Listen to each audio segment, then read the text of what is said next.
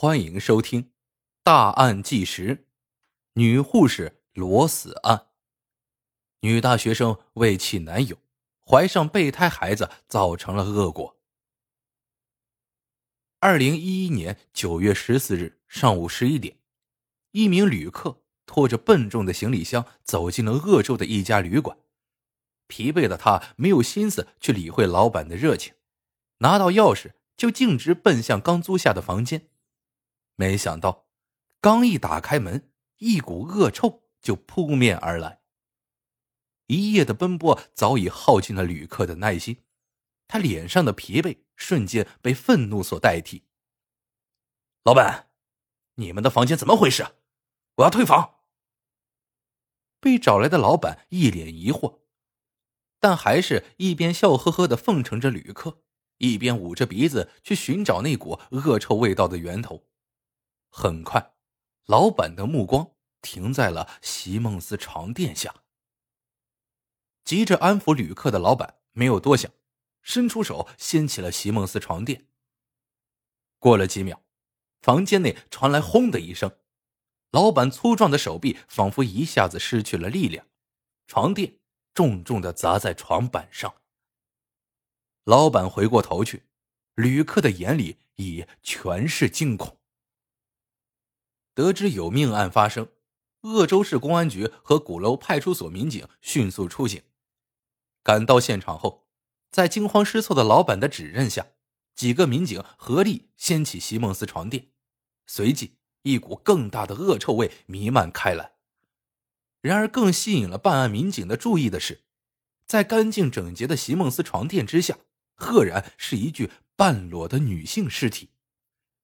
时值夏秋之交。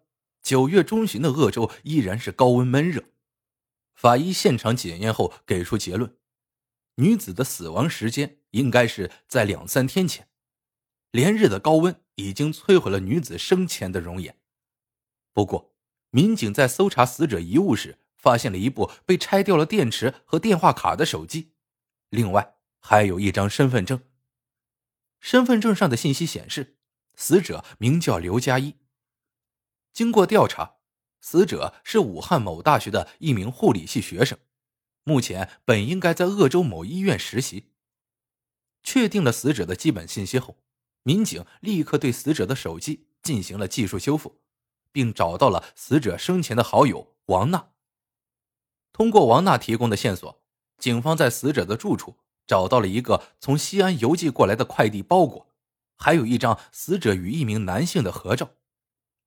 该男性名叫李昌岳。经过多方线索综合分析，警方确定李昌岳为重要的犯罪嫌疑人，决定迅速对他进行抓捕。九月二十三日，李昌岳在贵州省铜仁市石阡县被警方抓捕归案。在警方的审讯中，李昌岳对犯罪事实供认不讳。不过，他说了一句让办案民警大吃一惊的话。我是她男朋友，李昌岳如是说。故事回到死者身上，刘佳一，一九九零年出生，湖北人，出事前在武汉一大学的护理系读书，处于实习阶段。二零一零年，刘佳一二十岁，和所有正值桃李之年的女孩子一样，刘佳一样貌靓丽，活泼外向，身上有独特的青春气息，在校园内很受欢迎。赢得了不少男同学的追求。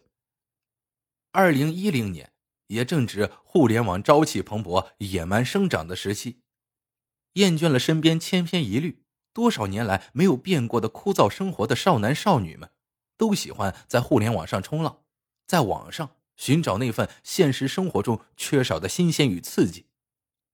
刘佳一当然也不例外，他在网上认识了一名来自北京某大学的男生。名叫张翔。和刘佳一一样，张翔也是一名大三的学生。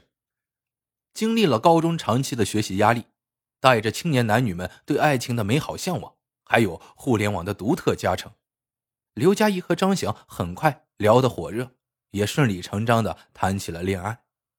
不过，异地恋终究是异地恋，青年男女虽然厌倦身边千篇一律的生活。但对于充满陌生的大城市，心中终究还是本能的抗拒，即使是男女朋友的家乡也不例外。在二零一零年的年底，即将开始毕业实习的刘佳一，就因为毕业后的就业问题和张翔发生了矛盾。张翔和刘佳一都不愿意离开自己习惯的城市，试图想让对方迁就自己。当然，两人互不相让，最后吵得不可开交。二零一零年十二月二十五日。这一天是圣诞节，刘佳一订了来北京的车票，和张翔线下见面，想在这个美好的节日解开自己和男朋友之间的矛盾。结果令人失望，即使是在圣诞节这一天，这对年轻的情侣也没有解开这个心结。张翔拼命的承诺着，向女孩子许诺，如果他来到北京，自己会有怎样怎样的山盟海誓。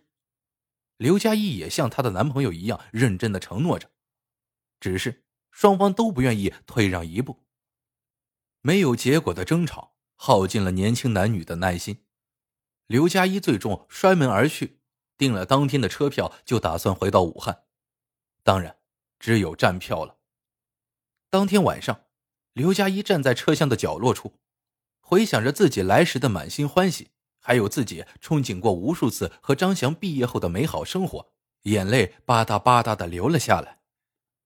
一个清纯靓丽的女孩子，在车厢的角落处潸然泪下，这样的场景很难不让人心生同情，也当然不难让一些社会阅历丰富的人找到趁虚而入的机会。就在火车路过郑州时，一个和刘佳一年纪相仿的小伙子坐到了他身边。这个人就是李昌月。清纯的女孩子在偷偷的抹眼泪，李昌月看在眼里，躁动的荷尔蒙本能驱使着他去搭讪。你，是失恋了吗？李昌月鼓起勇气，试探着问。刘佳一默默的点了下头，抹了一下眼泪，抬起头看着李昌月。李昌月看着眼前眼眶红肿、神情忧伤的女孩子，感觉自己的心仿佛猛地抽动了一下。刘佳一那双闪烁着泪光的黑色眸子里，有他从来没有见过的星辰。你这么好看，这么漂亮，你男朋友让你这么伤心，真是不知好歹。他要是知道你这么伤心，一定后悔的要死。李昌月讷讷的说道。刘佳一哭了很久，现在听到李昌月这样一个素不相识的人安慰自己，一下子扑哧笑了出来。你男朋友以后肯定找不到像你这样好的女孩子了。李昌月看到刘佳一笑了，高兴的说道：“他活该。”刘佳一抹了一下已经哭得略微红肿的眼睛，赌气的说：“对他活该。”李昌月高兴的附和着。就这样，两个人互相留下了联系方式。